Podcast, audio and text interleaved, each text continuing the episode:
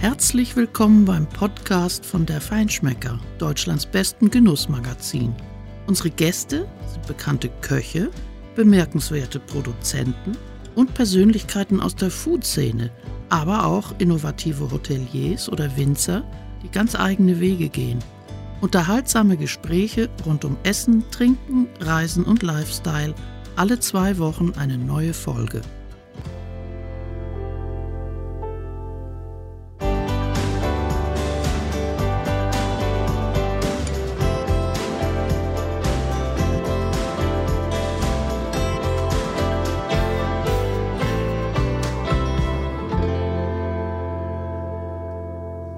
Madeleine Jakic und mein Gast ist heute Gerhard Retter, gebürtiger Österreicher, der einst bei Eckhard Witzigmann in Münchens berühmter Aubergine Restaurantleiter und Gastgeber war, ebenso wie übrigens später dann im Gourmet-Restaurant des Berliner Luxushotels Adlon. Heute spielt sich Gerhard Retters Leben in weiten Teilen in Schleswig-Holstein ab.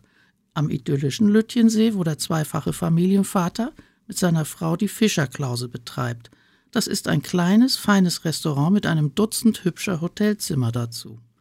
Viel mehr Menschen werden Gerhard Retter allerdings noch als Mitbetreiber der tosenden Cordoba kennen, einer extrem beliebten Weinbar in Berlin, die ihn und natürlich auch die weintrinkende Gemeinde jahrelang in Atem gehalten hat.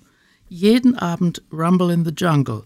Die Cordoba war nicht wirklich eine Empfehlung für Frühaufsteher, und ich weiß, wovon ich rede. Gerhard Retter wird uns heute einiges über seinen Berufsstand, seinen persönlichen Werdegang erzählen und auch, warum diese famose Cordoba eigentlich nach fünf Jahren an ihrem eigenen Erfolg gescheitert ist.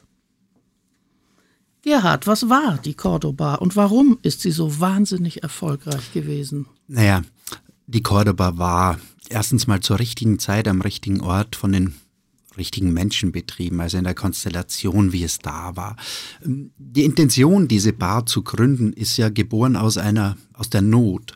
Aus der Not, die man erlebt hat, wenn man in Berlin spät nachts noch einigermaßen gesittet, hochklassigen, guten Wein auch noch aus guten Gläsern in netter Atmosphäre trinken wollte. Das ist sozusagen ähm, daraus geboren und äh, diese Schnapsidee im wahrsten Sinne des Wortes wurde dann am Litschensee geboren. Der Christoph Ellinghaus, mein Hauptpartner, der Cordoba, war zu Besuch in der Fischerklause, hatte übernachtet, weil äh, der Mensch kommt ja aus dem Musikwesen und war für das Reeperbahn-Festival hier und hat dann draußen genächtigt. Nun, äh, zur späteren Stunde hat er dann gesagt, gut, mein Weinkeller ist voll, meiner war voll, haben gesagt, das können wir nie mehr alles selber saufen gesagt, okay, dann lass uns eine Weinbar aufmachen. Und habe gesagt, gut, deutsch-österreichische Weinbar in Berlin, das klingt gut, die muss Cordoba heißen, nicht? Weil für die Österreicher Cordoba ja noch immer ein, ein der letzte große Sieg über Cordoba. Ja, ja. Ne, mhm. das, die, die, ne, wie alle gebildeten Menschen wissen, ist Cordoba die zweitgrößte argentinische Stadt, in der anno dazu mal 1978 dieses für Österreich legendäre Fußballmatch stattgefunden haben, hat. Ähm, gut, das war dann so. Dann ist Folgendes passiert. Wir haben das eröffnet. Willi Schlögel, der anno dazu mal bei mir in der Fischerklause gearbeitet hat, hat gesagt, Willi, komm, wir brauchen einen Wirt. Du bist der perfekte Wirt. Dann auch ein Österreicher? Mit. Naja, zufälligerweise auch Österreicher. Wenn man in Österreich nicht Skilehrer wird, dann wird man eben Gastronom, nicht? Das haben wir so beherzigt. Ja, und dann haben die Dinge seinen, ihren Lauf genommen einfach. Ja. Das war so nicht konzipiert, auch nicht geplant, sondern äh, das war eine pure Herzensangelegenheit. Wein, mm, also sagen, und das Volk zu bringen, ist, ist ein großes Wort, aber ähm, Wein wird einfach hochstilisiert, ohne Ende gesittet und äh, die jungen Leute auch zum Wein bringen, weg vom, ich meine, plakativ sagen wir mal, vom, von der Alkopop Blöre oder was auch immer. Man kann auch ein wunderbares Gläschen Wein trinken und die Cordoba war als solches ein Platz, wo jeder herzlich willkommen war, egal ob er sich einen weißen Spritzer, also eine Schorle bestellt hat am Dresen, ein Gläschen Wein, unkompliziert oder eine große Flasche trinken wollte. Ich würde gerne nochmal auf dieses Fußballspiel mhm. zurückkommen, was der Cordobar den Namen gegeben hat. Ja. Im Untergeschoss der Cordobar vor den stillen Örtchen, da lief all die fünf Jahre an, in Dauerschleife eine etwas ja, schrille und vorgestrig klingende Tonspur. Eingeweihte haben sich amüsiert darüber, aber bei Gästen aus dem Ausland sorgte diese Akustik mitunter für peinliche Missverständnisse, ja, ja. weil sie den Schreihals vom Tonband für ja. Adolf Hitler hielten. Ist richtig, ja. Also das war der Live-Kommentar von Edi Finger, der das damals kommentiert hat, dieses Spiel. Und mein, wir haben daraus die, die Highlights aus dieser Moderation des Spiels rausgenommen, die wirklich legendär ist. Wenn man das heute so machen würde, würde man wahrscheinlich als Moderator ähm, aus dem Studio gezerrt, nicht? Weil er hat so Floskeln von sich gegeben wie... Äh, wir wünschen uns, unseren deutschen Freunden alles Gute, nur kein Glück. Heftig. Na gut, es hat ja auch gewirkt. Ja, es Österreich hat, gewirkt, hat mit 3 zu 2 gewonnen. Hat, also warum wir ihn dann genommen haben, eigentlich, er hat natürlich auch noch was anderes gesagt, kurz vor Ende des Spiels, und hat gesagt, liebe Zuseherinnen und Zuseher zu Hause, äh, warten Sie noch ein bisschen, da können wir uns ein Viertel genehmigen oder zwei, drei oder vier. Ganz im Sinne der Cordoba. Da war genau. es, so ist es, ja. Und äh, eben genau, die, wer des Deutschen nicht mächtig war oder auch des österreichischen Dialektes nicht, der hat wirklich äh, teilweise äh, geglaubt, da spricht Hitler da unten. Mhm. Das ja, war uns nie so bewusst. Das war uns nie so bewusst, ja. bis die Leute ja, das aus genau. dem internationalen, mhm. äh, ähm, aus der internationalen Gästeschar mal äh, angesprochen haben. Gell? Genau, der hat natürlich auch sich stark artikuliert und alles prononciert und hat gesagt, die Deutschen alles Gute und so. Und, okay. Ja, ja, es klang ein bisschen wie ein deutscher Schäferhund, was da aus dem ja, Tonband ja. kam. Ich habe es selbst mal erlebt mit französischen Gästen. Da kam ja. sie wieder hoch, setzte sich zurück neben mich auf die Bank und sagte zu ihrem Begleiter, du, da unten läuft was von Adolf Hitler. Da habe ich mir erlaubt, dann einzugreifen und es zu erklären. Das kann man nicht so ja, stehen gut, lassen. Wäre wär, wär gut, ja. Hm. Du hast mal gesagt, es gibt kein Volk, das länger in der Vergangenheit lebt als die Österreicher. Hm. Kannst du uns mal einen Einblick ja. in die Seele Österreichs naja, geben, was See damit die, gemeint ist? Immer allein schon an so einem Sieg zu hängen, ja, von 1978. Naja, erklärt es ein bisschen. Das stimmt, nur muss man auch dazu sagen, dieser Sieg von 78 hat nur so viel Bedeutung für Österreich, weil es die Deutschen nach wie vor ärgert. Gell? Würde es keine Bedeutung haben, hätte es für Österreich auch keine Bedeutung mehr, nicht? Ähm, mein, wenn man Österreich nimmt als, als zur Zeiten Kaiser Karl V. war Mexiko noch Teil des Habsburger Reiches. Das heißt, es war wirklich ein Reich, in dem die Sonne nie unterging. Ja? Und dann wird man geschrumpft auf dieses kleine, verrückte Volk in den Alpen und muss aber damit leben, dass man immer noch äh, eine Stadt wie Wien in, im ganzen Prunk hat ja? und damit konfrontiert ist, dass man eine Vergangenheit hatte, wo man wirklich das war, was man als ja, zumindest als Weltmacht äh, in, im, im damaligen Sinne betrachten konnte, nicht? Und jetzt ist man immer in dem in der kleinen Bedeutungslosigkeit verfallen, außer es geht um Skisport oder Gastronomie. Vor nicht? einer viel zu tollen Kulisse. So ist es, genau. Ja, Sissi und Co. und alles ist da und das ist auch der Charme. Also die, die internationale Prägung Österreichs ist schon sehr klischeehaft, nicht? Kaiser und Co. und Mozart und alles drum und dran. Gell? Dass es da tolle, innovative kleine Unternehmen gibt, die sehr erfolgreich sind, das will ja, das interessiert das letztlich. Interessiert es interessiert niemanden. Nein, alle nicht, wollen ja. den Wiener Walzer ja, und genau Walzer und man sieht ja schon mal. Lugner. Ja, genau. Mhm. Und das Neujahrskonzert und die Kultur. Also man hat nicht so viel, womit man wirklich mit geschwollener Brust durchs Leben gehen kann was nicht übertrieben ist. Deswegen ist natürlich diese glorreiche Zeit immer irgendwie da und man bedient das Klischee auch gut. Das Schöne am Österreicher-Dasein allerdings ist, dass man so klein und unbedeutend ist. Das heißt, man kann irrsinnig frech sein in der Welt und kann sich dann sofort wieder in das kleine Idiotentum zurückziehen, was dann ein wunderbarer Schutz wieder ist. Ein bisschen kommt man sich vor wieder hofnah. Man darf sehr viel und auch sehr viel sagen. Ungestraft. Ungestraft. Genau. Man sagt, naja, Österreicher, ja. mein Gott. Gell? Und äh, ja, was soll man sagen? Die Zukunft wird ja noch besser. Na, das wird interessant, genau. Sag mal, ab welchem Moment kann es einem denn passieren, dass man sich für eine Institution wie die Cordoba zu unausgeschlafen fühlt? Oder anders gefragt, altert man in so einem Laden schneller? Ja, ja, das tut man zweifelsohne. Also es ist irrsinnig zerrend, weil es ist Spätnachtsgeschäft, das darf man nicht vergessen. Oder auch Frühmorgensgeschäft, das passiert ab und an. Und mein, die Mitarbeiter der Bar sind vor vier, fünf selten rausgekommen. Manchmal ist auch neun Uhr geworden oder so. Nicht. Ich glaube, der Willi ist mal beim Zählen der Abrechnung bei offener Tür eingeschlafen und dann erst am Morgen wieder, also gegen mittags wieder aufgewacht. Ähm, das das Tempo ist enorm, nicht? Natürlich, gerade ist es auch Berlin. Der Takt von Berlin ist schnell und hype und tak, tak, tak, tak. Äh, kommen viele Leute hin und wollen persönlich betreut werden, Ansprache haben. Natürlich, das ist es, was es macht. Es ist, es hat mit den Erfolg geprägt, dass es eine persönliche, herzliche Aufnahme war. Ein kleines Wohnzimmer mitten in der Nacht, in dem man auch noch trinken konnte. Und man kam hinein, wenn man sich jetzt mit Wein beschäftigt, zum Beispiel wie ich, man hat immer Leute getroffen, die man kannte. Also es war also, wirklich wie, ach Mensch, du bist auch hier. Winzer, Sommeliers, Kollegen, die auch über Wein schreiben. So ist es. Halligalli. Hm? Wohnzimmer, Wohnzimmer pur, richtig. Also ähm, wer immer dem Wein zugewandt ist, ist da hingelaufen und hat eben irgendjemandem getroffen. Ob man sich um zwei Ecken kannte oder drei Ecken, aber genau, es waren Winzer da, es waren Sommeliers da, Kollegen da, Gastronomie natürlich unglaublich.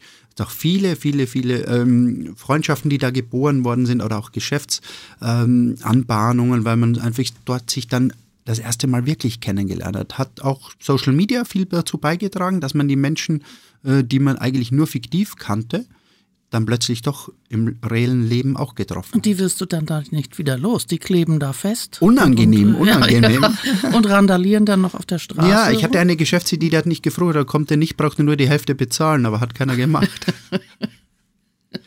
Der Krach für die Nachbarn mhm. war auch ein Thema. Ja, das war ein groß, leider ein großes Thema. Das ist ein typisches Berliner Thema auch, wenn man so möchte in die hippen Bereiche möchten jeder, jeder hinziehen, wohnen dort und auch mitten im Geschehen sein.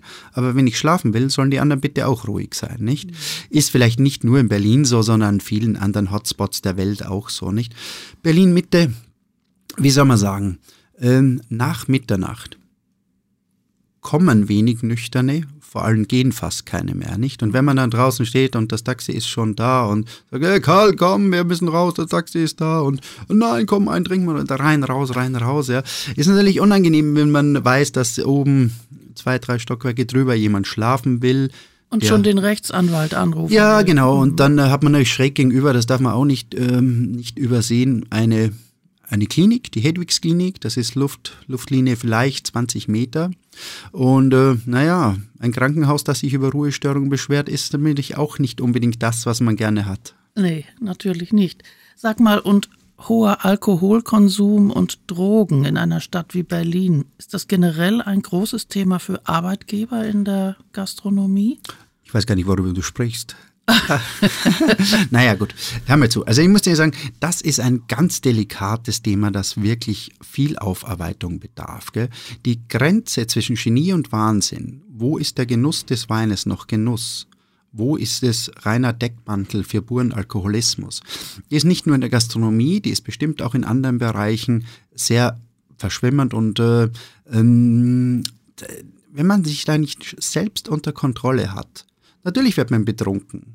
Das passiert mal, wenn es lustig ist im Kreise. Da habe ich aber überhaupt nichts dagegen, das ist auch so. Wenn es aber zum Standard wird ja, und ähm, man jetzt nicht mehr stoppen kann, dann ist, dann ist man darüber hinausgestoßen. Das ist ein Untergang. Das ist ein Untergang und ähm, ich würde sagen, Wein ist vielleicht noch ähm, das harmloseste, denn man muss schon sehr viel Wein trinken, um betrunken zu werden. Schnaps hingegen oder harte Spiritosen, das ist ein anderes Thema, denn das killt wirklich das Hirn. Also beim Wein ist es so, wenn du vier Liter Wein getrunken hast, das schafft man in der Nacht, das ist kein Thema, nicht? Ja? Aber erstens musst du eh fünfmal auf Toilette laufen, das heißt, du musst mal Trinkpausen einlegen und es baut sich auch wieder ab. Aber Schnaps hat dann doch meistens über 38 Volumensprozent oder noch mehr, das schafft der Körper einfach nicht mehr. Mhm, und es greift die Gehirnzellen. Ja, genau, es greift das Gehirn an. an.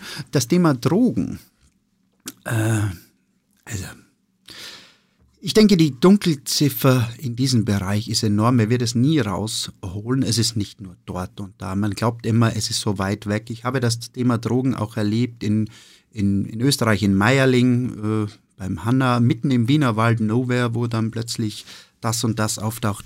Es ist verachtenswert. Mhm. Ähm, und schade, dass es die Menschen einfach auch brauchen und konsumieren.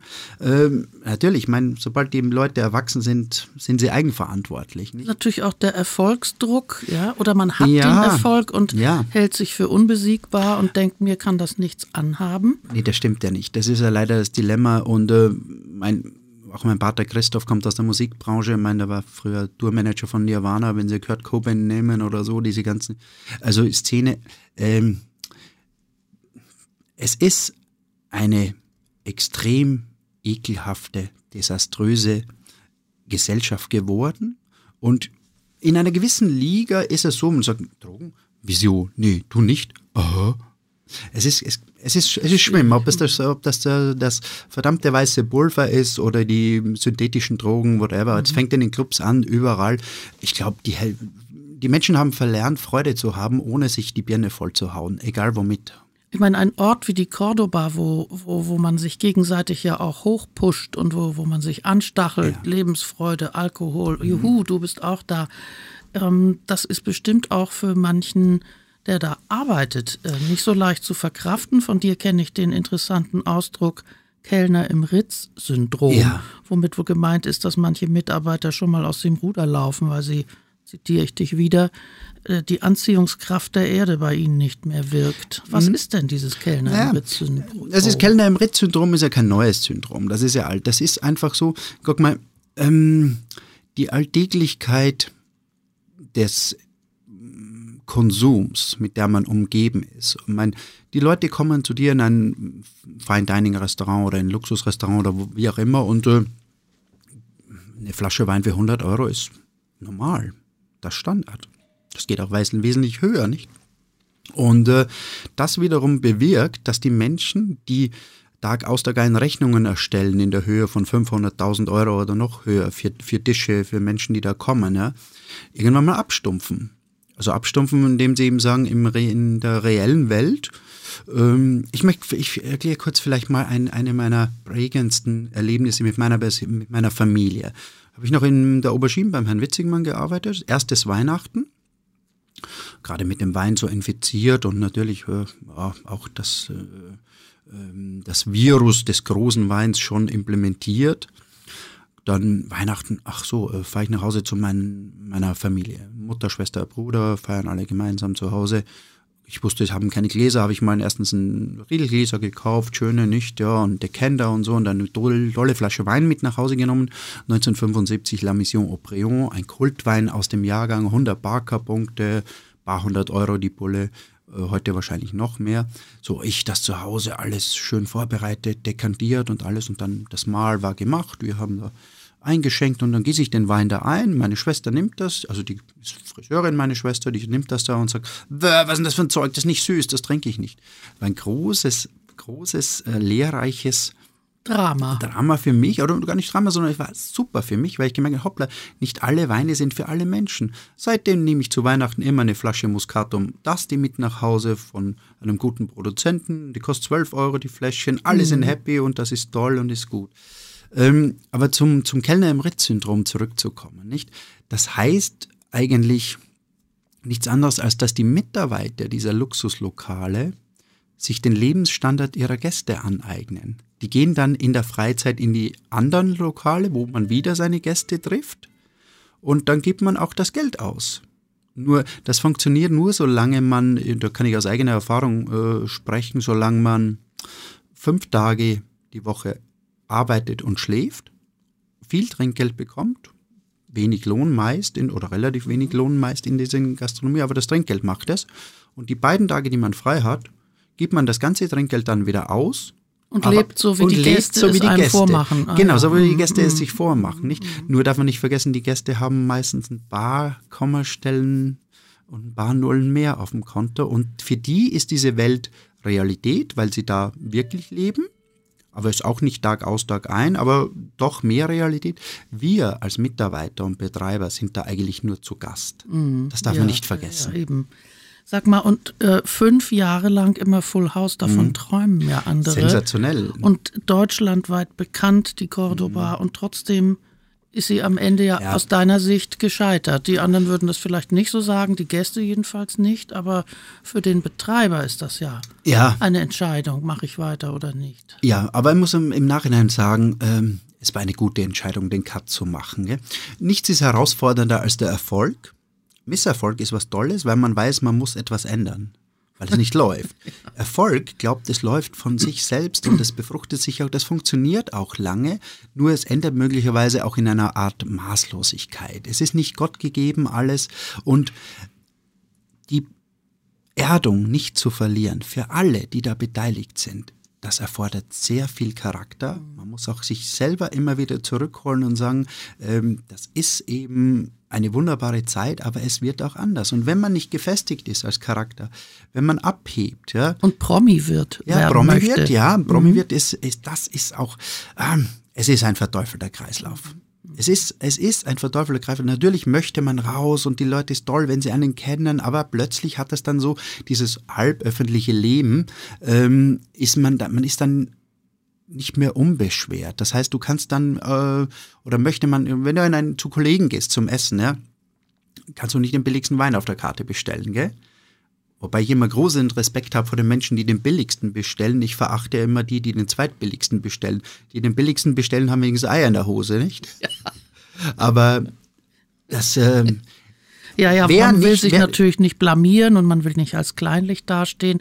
Das ist ein großes Thema bei der Weinbestellung. Ist ja. es, ist Die Leute es. gucken ja meistens rechts erstmal auf die ja. Preise und orientieren sich dann daran. Ja, ähm, habe schon mal überlegt, eigentlich theoretisch müsste man mal ganz böse Weinkarte machen, in dem keine Preise mehr dran stehen. Was passiert dann? Oh ja, was glaube, damit Sie dann machst aus? du dich strafbar. Bevor wir gleich darüber reden, wie aus der Weinbar Cordoba das Restaurant Cordo wurde, bitte fass doch mal ein bisschen zusammen für uns deinen Werdegang in der Gastronomie. Ich glaube, du bist ja in der Steiermark gestartet oder vielleicht in Wien. Nein, nein. Und was hat dich überhaupt nach Deutschland gebracht? Hm, naja gut, also äh, soll man sagen, erstens bin ich geboren als Wirtshauskind. Also ich bin im Gasthof äh, groß geworden. Im Gasthof meiner, meiner Mutter äh, in, in einem kleinen Dorf, das heißt Hofkirchen. Hofkirchen ist ein, ein 300 Einwohnerdörfchen in der Oststeiermark. Also der äh, Fürstenfeld ist das bekannteste Städtchen der Gegend, aber das ist so, ähm, also ein wirklich ganz normaler Gasthof. Ein Gasthof, äh, der ähm, Sonntag nach der Kirche kommt die Feuerwehr, trinkt ihr Bier und das Gulasch und so. Und da bin ich groß geworden. Nicht? Ähm, Danach habe ich eine Ausbildung gemacht, äh, auch in der Steiermark als, als Koch und Kellner. Also ich habe Koch und auch Kellner gelernt. Das geht in Österreich in einer Ausbildung, die vier Jahre dauert. Diese Doppelausbildung ist in Österreich sehr beliebt und aus meiner Sichtweise auch sehr sinnvoll, denn äh, man braucht beide Seiten und auch Verständnis für beide Seiten, um das zu erlernen. Gut, im Zuge dieser Ausbildung äh, hat einer meiner Lehrer an der Schule, ähm, der Herr Clemens Neffzelle hieß es, ein Deutscher übrigens, ne, also ein gewisser deutscher Verdienst ist da, auch referiert mal über die Dolly Spitzengastronomie und unter anderem über diesen Herrn Witzigmann da äh, mit der Aubergine. Gut, äh, Ausbildung zu Ende, alles. Meine damalige Freundin und ich waren auf dem Weg, um uns in Bad Griesbach zu bewerben in einem Hotel da unten, nicht? Sind über München gefahren, hatten dann noch eine Nacht in München und ich dachte, München, München, da war doch dieser Österreicher, nicht? Ja? Und habe gesagt, okay, da laufe ich jetzt hin. Da bin ich da hingelaufen in die Aubergine und habe da geklingelt habe mir der damalige Metri Cesumina Piredo geöffnet und habe gesagt, oh, hallo, guten Tag, mein Name ist Retter, ich komme aus der Steiermark und ich würde eigentlich gern bei Ihnen arbeiten. So, hat er mal kurz verdutzt geschaut und gesagt, na komm rein. Durfte ich hochgehen in die Bar im ersten Stock oben. Nach ein paar Minuten ist dann der Herr Witzigmann gekommen und äh, ich setze halt dann da und äh, habe gesagt, naja, hier, Retter, Steiermark, auch Kellner gelernt gerade und würde gern bei Ihnen arbeiten. Und der Alte gesagt, wo kommst du her? Steiermark. Okay, kannst nächste Woche anfangen. Das war's. Und das ging dann so weiter, nicht? Also ich bin ja. dann, war dann lange in der Aubergine, sehr lange, also in, in, Relation gesehen. Es hat eine hohe Fluktuation gehabt, dieses Restaurant, außer in den, in den Führungspositionen. Aber für mich war das im Prinzip die eigentliche Ausbildung nach der Ausbildung, was wirklich begonnen hat, nicht? Das ist ja heute leider ein Irrglaube, dass die Menschen aus der Ausbildung rauskommen und glauben, sie sind fertig. Das ist Schwachsinn. Also man hat ja gar nichts gesehen noch. Es ist eine Basis, die gelegt ist, aber man muss weiterziehen und sich viel angucken und anschauen und wachsen und äh, fertig ist man sowieso nie. Und der Eckhard Witzigmann hat ja sicherlich deine Fähigkeiten erkannt und hat dir immer mehr Verantwortung ja, für sein ja, Restaurant anvertraut. Genau, er hat auf den ersten Blick mein Genius erkannt und mich Na, so vielleicht nein, also, nicht, nein, natürlich nicht. Aber ähm, ich war sehr gerne da. Ich hab, wir haben sehr viel gearbeitet. Es war eine unglaublich grandiose, tolle Zeit, die wirklich sensationell war. Und das kann auch jeder bestätigen, der da war. Überhaupt dieses Lokal und alles. Man sollte nicht wieder in alten Zeiten schwelgen, aber da würde ich sofort wieder hingehen, alles nochmal machen und alles. Es war fantastisch.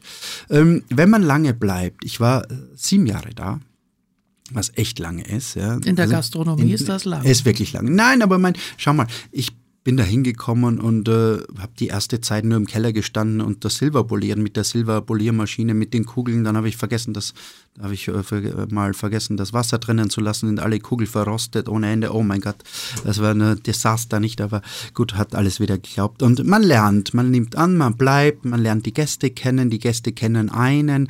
Ähm, diese Sprunghaftigkeit, wie sie heute gegeben ist, dass man mal ein Jahr da oder wenn überhaupt ein Jahr, meistens ist man ein halbes Jahr da, das heißt, man weiß gerade, wie alles funktioniert, man hat gerade die ersten Stammgäste kennengelernt oder sie haben dich registriert, dann ist man schon wieder weg. Und das ist eine Sache, die ich heute sehr beklage. Natürlich muss man reisen und was sehen als Junger, aber irgendwann mal sollte man mal bleiben. Solche großen Metris, wie es der Herr Kluge gewesen ist, der Herr Friedel oder Häuser wie das Vier Jahreszeiten hier in Hamburg oder wo immer, da muss doch ein Metri geben. Jemand, der die Gäste kennt. Am besten, wenn man so möchte, schon äh, als Kind, vom, von Kindesjahren an, wo sie mit ihren Eltern schon da waren. Sowas gibt es ja, es gibt es immer noch.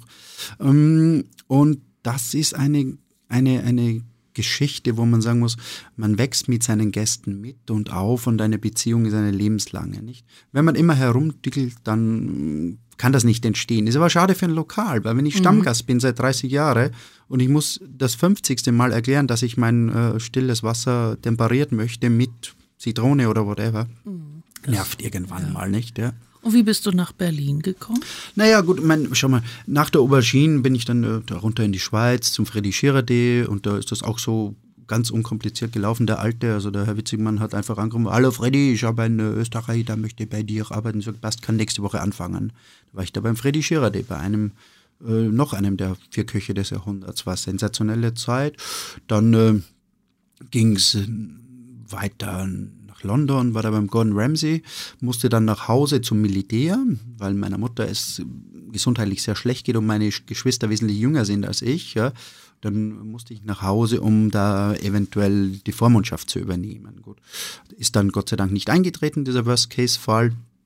Und äh, ja, nach dem Militär bei Österreich war eine tolle Zeit in Eisenstadt. Man hat mir da alle Wünsche erfüllt. Also ich musste eigentlich nichts machen. Ich war in der Offiziersmesse und konnte nach Zapfenstreich um 15.30 Uhr von einem Weingut zum anderen fahren und habe da sehr viel über Wein gelernt, sehr viele Freundschaften geschlossen mit den Winzern des Burgenlands.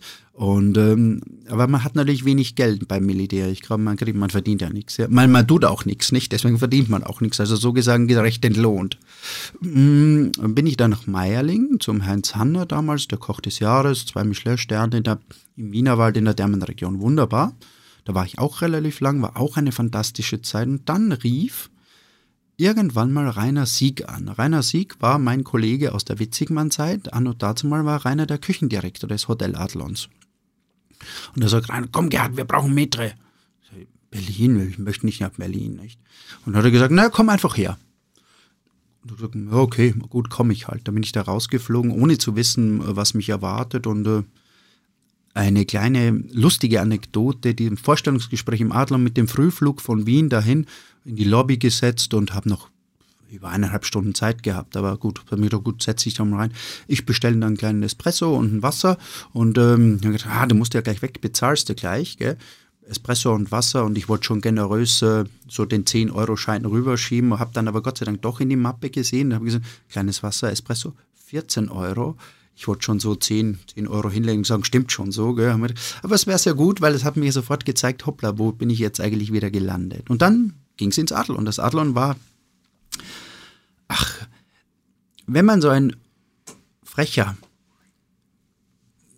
lustiger Österreicher ist, äh, dann an so einem vermeintlich konservativen Platz wie dem Gourmet-Restaurant des Hotel Adlons mit Blick zum Brandenburger Tor, in dem ganzen dunklen Holz, wie es ihm war, mit Kaiser Wilhelm Statue da drinnen. Und wenn man da mit einer herzerfrischenden Freundlichkeit und einer echten Herzlichkeit auf die Menschen zugehen, die, die ja eigentlich äh, teilweise schon äh, devot reinkommen, dann ist das der Platz, wo man wirklich eine Bühne bekommt, die man von aus, aus, aus die man bespielen kann und muss, nicht? Gibt es denn auch ähm, Gäste, die mit deinem mitunter auch etwas maliziösen österreichischen Humor Probleme haben? Naja, ich, ich muss mal sagen, ähm, der, Zynismus und Sarkasmus sind äh, ein nicht wesentlicher Teil des österreichischen Humors. Ja. Äh, natürlich stößt man manchmal auch Menschen vor den Kopf mit der Forschheit, mit der man umgeht. Aber das ist wieder die andere. Die Hauptaufgabe eines Kellners oder überhaupt jedes in der Dienstleistung besteht darin, innerhalb von, weiß nicht, 30 Sekunden, einer Minute zu erkennen, welchen Menschen, welchen Gast habe ich vor mir, beziehungsweise heute vor mir. Denn der Kontext ist auch sehr wichtig. Wenn man einen Gast kennt und der äh, mit dem hat man schon viel geblödelt und äh, viel Spaß gehabt, ja. Muss man aber auch erkennen, hoppla, heute ist aber offiziell hier, ist ein Geschäftsessen oder whatever. Da muss man, äh, die Zugänge ändern sich. Und das Der ist, ist mit seinem CEO ja, da und nicht genau. mit seiner Freundin, so ist seiner es. heimlichen. So ist es. Mhm sowas gibt es überhaupt nicht. Nein, natürlich in der Gastronomie. Nein, nein, nein. Aber das ist dann die Aufgabe, und da muss man halt schauen. Die ja. Dosis macht das Gift. Mhm. Man muss die Menschen langsam abholen. Man darf nicht mit, äh, mit der Tür ins Haus fallen. Was ist denn nach deiner Meinung deutscher Humor? Gibt es da was Spezifisches? Gibt es das überhaupt? ja, lass mich kurz nachdenken. Natürlich gibt es deutschen Humor, selbstverständlich. Also das wäre das wär äh, absurd zu sagen, dass die Deutschen keinen Humor haben. Ähm, einen, ein Hauptunterschied allerdings würde ich machen, die Deutschen sind sehr hart arbeitend, sehr seriös und äh, auch sehr streng mit sich selbst. Die Selbstkasteiung ist eine deutsche Tugend. Ob das in der Vergangenheit zu suchen ist, äh, sei dahingestellt, aber ich glaube ja, nicht. Ja? Und ähm, das, was, das, was der Österreicher an Selbstbeweihräucherung en masse raushaut und das auch noch voller Imbrunst und Ernst, das ist dem Deutschen eigentlich äh, genommen worden. Und man ist mit seinen eigenen Produkten, das ist in Bezug auf die Wein, auf Gastronomie, auf den Genuss oder so, da ist man irgendwie sehr spartanisch. Äh, möglicherweise ist es auch eine Prägung der Religion. Es ist natürlich viel Protestantisches, auch wo man sagt, okay, ist nicht so schwelgen Dings. Das kann sein, aber es gibt deutschen Humor und es ist nicht nur Loriot oder es ist auch nicht nur Fredel Fesel oder so. Er ist dazwischen angesiedelt zwischen diesem bayerischen und dem trockenen äh, norddeutschen Humor. Mhm. Und äh, so unähnlich ist er dann dem Sarkasmus und dem Zynismus der Österreicher eigentlich auch nicht. Ja, das ist doch schön. Ja. Wunderbar. Naja, äh, wie war das so schön? Es gibt, äh, das, was uns am meisten trennt, ist unsere gemeinsame Sprache. Ja, Ansonsten genau. ist das nicht so unterschiedlich. Mhm. So, nun also das Restaurant Cordo mhm. seit Anfang November 2018. Wenn man draußen vor der Tür steht, entdeckt man ja dass die letzte Silbe des alten Namens auf der Fensterscheibe einfach durchgeixt ja. ist. Ich finde das eine wunderbar pragmatische Lösung. Äh, sie ist wahrscheinlich aber nicht nur pragmatisch, sondern da hast du auch noch einen Sinn, nicht? Ja, natürlich, das gemacht hast. natürlich. Also schau mal, die Cordoba wurde zu einer Marke in Deutschland, vor allem aber auch international. Ja. Jetzt ist eine, eine Herkulesaufgabe, den Menschen zu vermitteln, dass es jetzt keine Bar mehr ist. Deswegen ist das Bar geixt, ja. Es steht ein da. Piktogramm. Ein Piktogramm, ja, ja natürlich. Ja. Message mhm. sofort, Bar mhm. weg, ah, okay. Und das versteht, genau, es versteht jeder, egal welche Sprache, das, die Bar ist gestrichen, es ist ein Restaurant. Und das ist uns sehr gut gelungen, das in dieser kurzen Zeit zu vermitteln. Hoppla, Halligalli, Drecksau-Party ist nicht mehr. Essen, gediegen, aber auch nach Hause gehen. Bitte woanders weiter saufen. Also das bleibt jetzt auch so ja, an der Scheibe. So. Ja, das bleibt, das, das, bleibt so, ja. Und ihr habt sogar Vorhänge jetzt an den Fenstern mhm. zur Straße. Was ist denn das? Naja, ja, wissen Sie, vielleicht lässt man sich beim Essen nicht so gern auf den Teller schauen, als wie beim Trinken ins ah, Glas. Man gell? sitzt ja direkt auch am, ja. am, am Trottoir, mhm. nicht? Das genau, ja, ja natürlich. Mhm. Ähm, diese, wir hatten voriges Jahr, glaube ich, Besuch, un, un, angemeldet, ungewollt von äh, dem österreichischen Bundeskanzler, Kanzler ist er, Kurz Herr und Kurz. dem Herrn Spahn. Wir wussten das überhaupt nicht. Ja. Die Botschaft, die Österreichische hat reserviert, das macht sie relativ häufig oder hat sie relativ häufig gemacht. Zehn Leute, haben die noch Platz, ja, spät, spät nachts, also 22 Uhr. So, ja, kein Problem, machen wir. Ja. Dass dann Spahn und Kurz da auftauchen und sich auch noch direkt in die Vitrine setzen, also ganz am Fenster. Naja, irgendeiner läuft da natürlich vorbei und fotografiert die beiden und dann bist du am nächsten Nein. Tag in der Bildzeitung. Dann bist du in der Bildzeitung und allen anderen Medien, ja. Und was passiert dann in Berlin? Ähm, nicht nur in Berlin, natürlich äh, als Österreicher, würde ich fast sagen, man hat sich mehr gefreut, dass dein Bundeskanzler unabhängig von der politischen Ausrichtung war, nicht? Und äh, auf jeden Fall gab es einen irrsinnigen Shitstorm, der dann plötzlich hieß, oh, Nazi-Bar, wie könnt ihr den reinlassen, dieser Arschloch muss der doch raus. Äh, ja, dass an der Tür der große Aufkleber Refugees Welcome und die Ausrichtung äh, der aller Mitarbeiter dabei eine höchst liberale war, ja, das war dann plötzlich wie weggeblasen. Gell? Also ähm, das finde ich von der Öffentlichkeit auch extrem unfair. Man ist ein öffentliches Lokal und ich kann jetzt äh, nicht jeden, der mir nicht zur Gesinnung steht, aussperren. Ich kann dazu ergänzen, wir haben die größten Mühen und eigentlich keine Erfolge, deutsche Politiker für Interviews zu gewinnen. Die wollen nicht mit einer Zeitschrift wie dem Feinschmecker ja.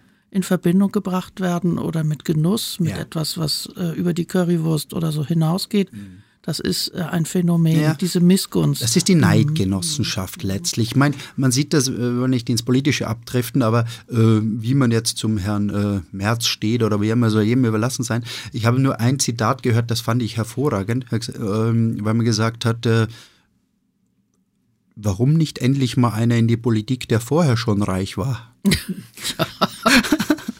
Keine schlechte Idee. Ja. Sag mal, im, in äh, Cordo gibt es ja neue handelnde Personen. Die wichtigste Personalie ist sicherlich Yannick Stockhausen. Das ist nämlich euer Küchenchef. Der war vorher in Wolfsburg beim gefeierten Sven Elverfeld im Aqua und wirklich einer der Hochkaräter der modernen deutschen Küche. Wie seid ihr denn auf den jungen Yannick Stockhausen gekommen? Ja, als wir beschlossen haben, aus der Cordoba die Bar zu streichen und sagen, wir machen jetzt ein Restaurant. Der Erfolg der Cordoba war, wie schon besprochen, sensationell. Wir wussten aber, haben auch gemerkt, es hat nicht dauerhaft Bestand, äh, weil es erstens Personal, Menschen verbrennt äh, und äh, dann ist auch so geworden, wir waren bestimmt mit ein Vorreiter dieser Weinbar-Szene. Es sind irrsinnig viele dazugekommen und haben äh, da etwas mit ausgelöst, was fantastisch ist. Aber man merkt dann plötzlich auch, hoppla, äh, es fordert zu viele Opfer. Und dann haben wir gesagt, wir machen ein Restaurant, ein Weinrestaurant, weg aus dem Hype der Hype ist eigentlich mit das Schlimmste, was einem passieren kann. Wenn du ein Lokal hast, das startet wie eine Rakete und steigt, steigt, steigt ohne Ende. Irgendwann ist es mal so, es geht einfach nicht mehr. Die Verglühst du am Himmel. Man verglüht, mhm. ja. Deswegen möchte ich auch keinen Hype mehr. Ich möchte mit dem Choro oder wir möchten mit dem Choro keine, äh, ich möchte keine Rakete. Ich möchte ein Segelflugzeug oder ein Zeppelin. Etwas, was dahin schwebt, was lange Bestand hat. Die Nachhaltigkeit, diese Schnelllebigkeit des Lebens in der Gastronomie, Eröffnung, bumm, zack, bumm, alle stürzen sich auf dich, super. Das ist auch, letztlich scheitern ja daran schon ganz viele, weil am Anfang, alle wollen hin, aber am Anfang bist du sowieso noch nicht gut. Ist ja alles, alles Mängel behaftet. Wer das nicht versteht, dass jedes Lokal mindestens eine zweite Chance braucht, ja, man geht da nicht hin. Niemand eröffnet ein Lokal und alles ist perfekt. Das sieht man ja an kannst du Robuchon nehmen oder Ducasse oder wen auch immer. Die, die Kinderkrankheiten gehören mit dazu, zu der Entwicklung. Gut, jetzt lange Rede, kurzer Sinn. Wie sind wir zu Janni gekommen? Im Zuge des Suchens haben wir natürlich auch äh, einen Küchenchef gesucht. Dass wir das Glück hatten, dass ich zufälligerweise drei Leute aus drei unterschiedlichen Drei-Sterne-Lokalen für diese Position beworben hat. Ähm, das ist wie mit Lukas Mraz dazumal, unserem Küchenchef in der Cordoba. Wir haben den nicht gesucht, er hat uns gefunden und so ist es auch mit Janik gewesen. Janik kam von Sven Everfeld eben aus dem Aqua und äh, seine Freundin lebte schon in Berlin, nicht? Ja, so geht und, das. Und das, die Mädels genau. sind, voll, die sind Mädels schuld. Sind ja, schuld. genau. Und äh, ja, jetzt ist er da und wir sind ganz, ganz erfreut und dankbar und äh, er hat das bekommen, was auch Lukas bekommen hat, also eine carte blanche. Er hat gesagt, Janik, das ist deine Küche, wir können nicht kochen, wir wollen nicht kochen, wir sind zu dumm, zu faul, bitte koch du. Nutz die Bühne, sie gehört dir, koch, was in deinem Kopf ist, was du meinst, dass die Qualität ist. Die Qualität ist Auflage, also sprich, es soll ansprechend gut sein. Wo das endet, in welcher Liga, ist letztlich egal. Die Gäste gehen zufrieden nach Hause.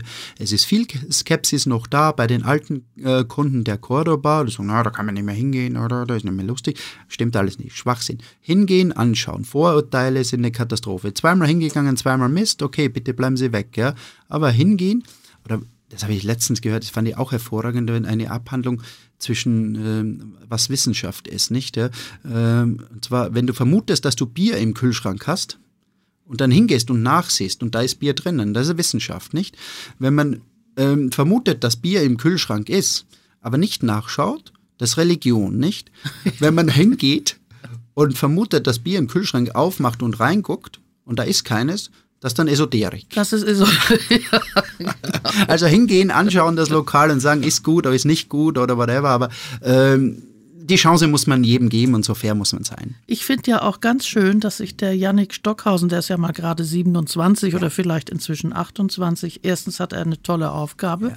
mit Eigenverantwortung und er hat sich noch seinen Freund Florian Brunner mitgebracht ja. als Sous-Chef. Und der war ja auch bei keinem geringeren als Bernard Pacot im L'Ambroisie in Paris. Das, ja. Also äh, da hat er gekocht. Insofern segelt ihr ganz schön hoch am Wind. Die beiden Köche, Yannick und Florian, stammen nun beide aus Hamburg. Sie kochen nun in Berlin, in der großen Hamburger Straße. Das große, umfangreiche Chefsmenü für 111 Euro, by the way, nennen sie Fregatte. Das kleine für 69 heißt Clipper. Und es gibt sogar winzig kleine Franzbrötchen aus der Cordo-Küche. Ist das eigentlich alles Ausdruck von ganz schlimmem Heimweh nach Hamburg, da in der Berliner Kombüse, oder ist es Teil des neuen Konzepts? Es ist natürlich Teil des neuen Konzepts und es ist ein missionarischer Auftrag, nicht?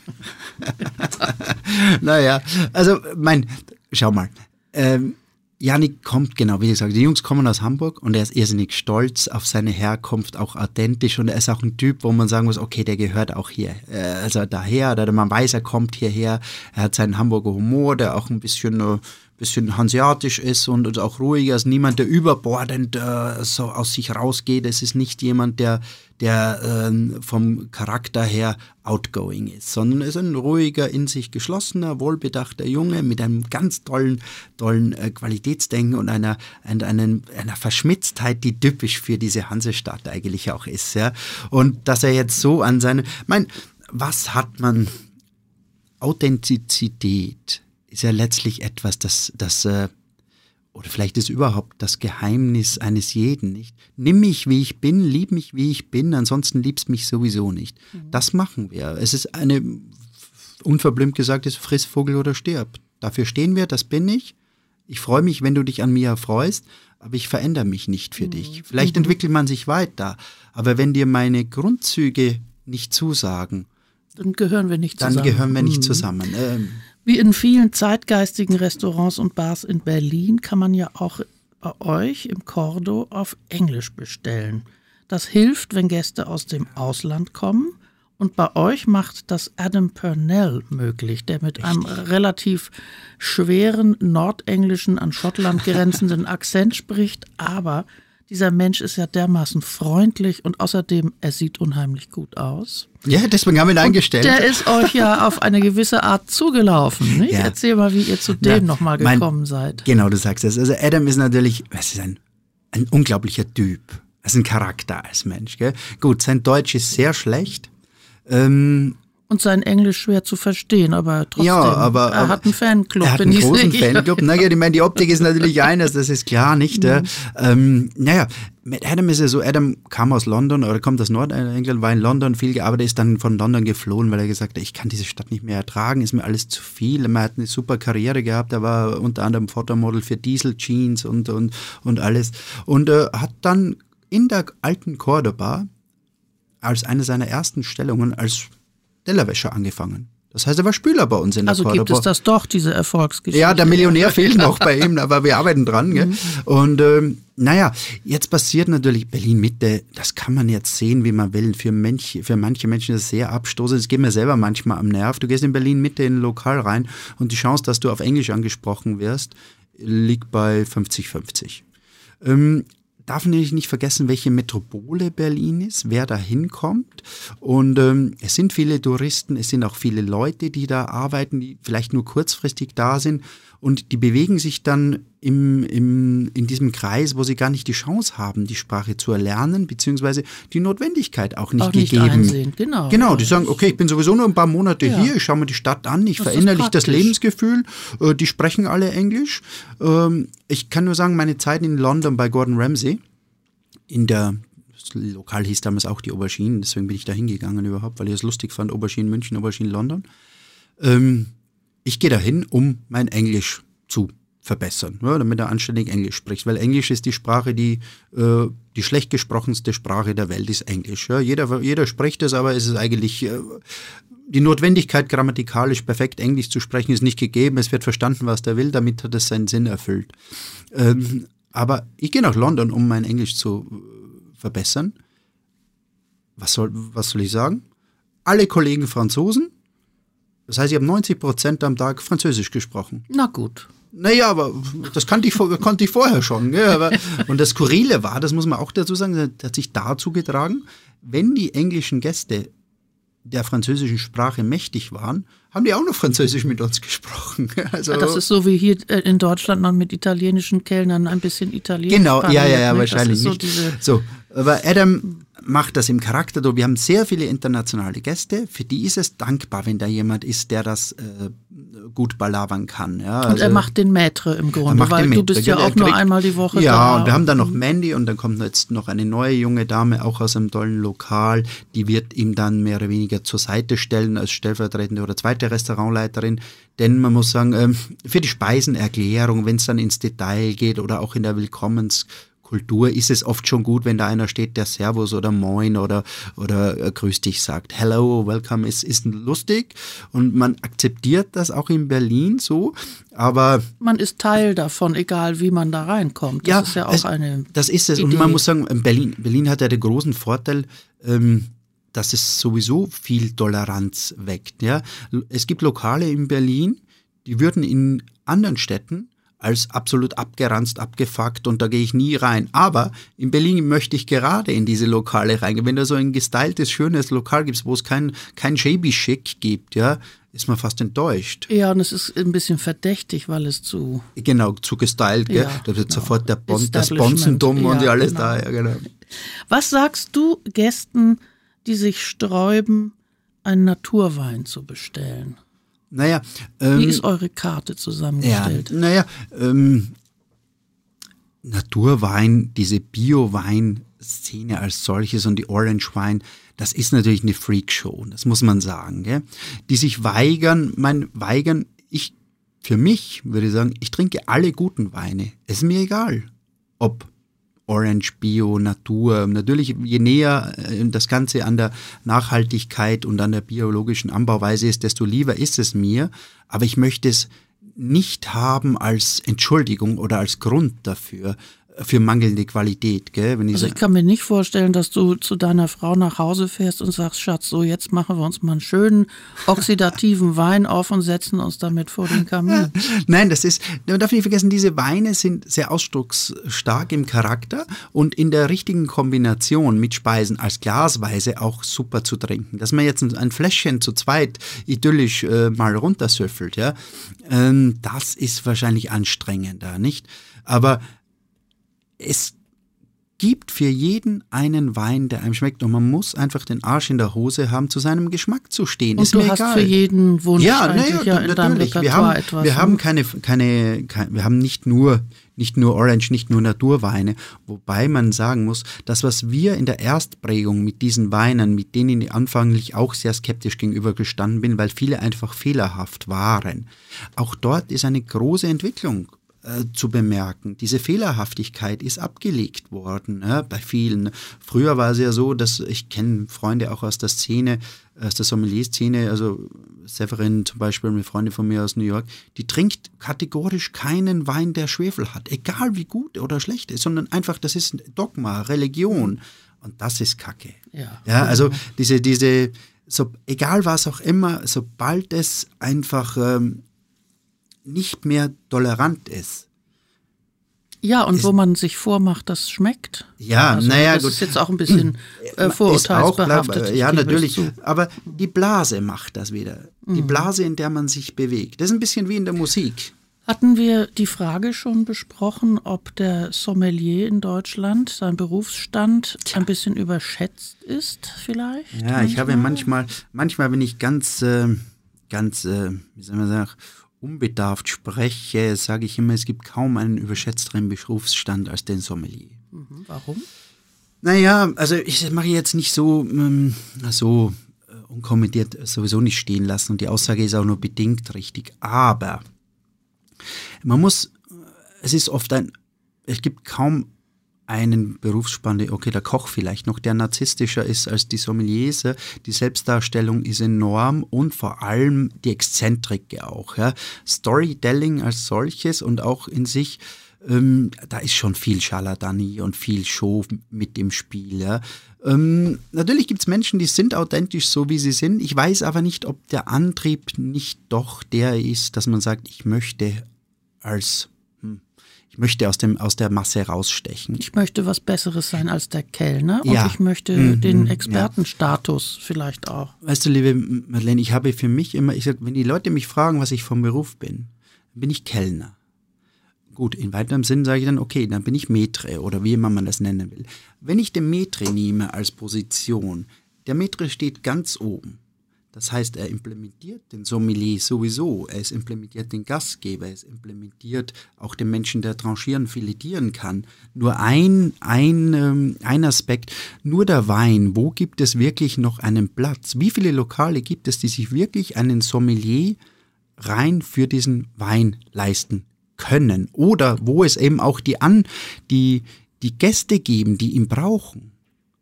Weil auch da muss man ganz ehrlich sagen, Sommelier, Wer braucht einen Sommelier äh, als Gast?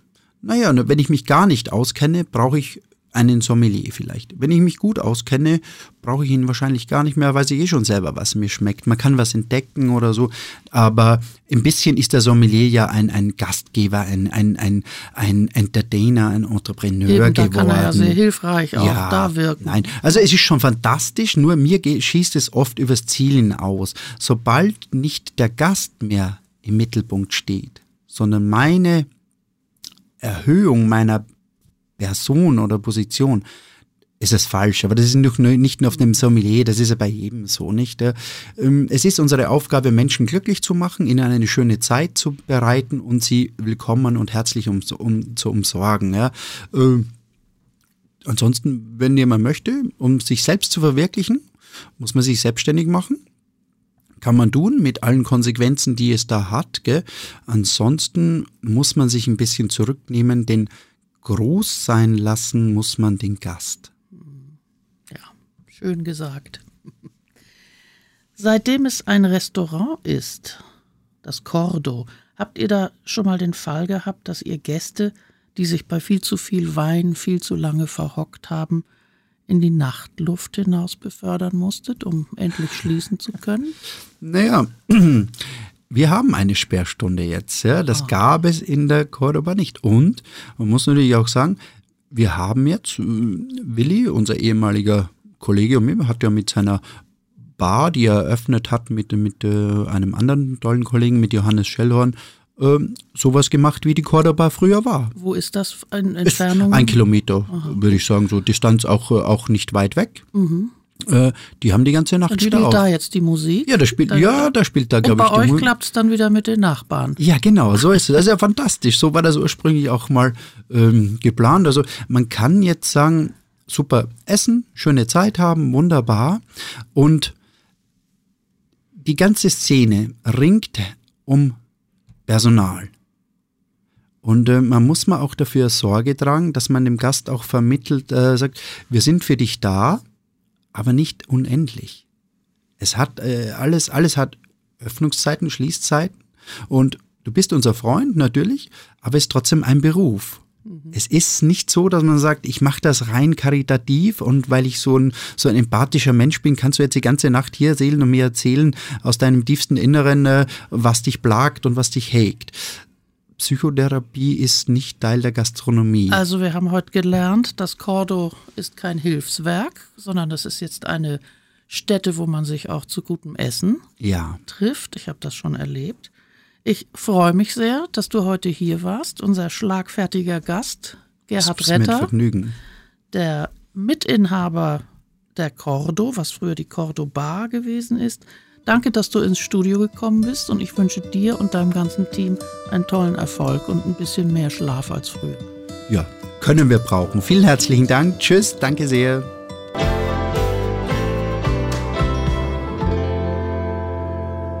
Das war er wieder, der Feinschmecker Podcast, Deutschlands bestes kulinarisches Tischgespräch. Noch mehr spannende Themen hat die neue Ausgabe des Magazins zu bieten, jeden Monat neu und überall dort, wo es gute Zeitschriften gibt.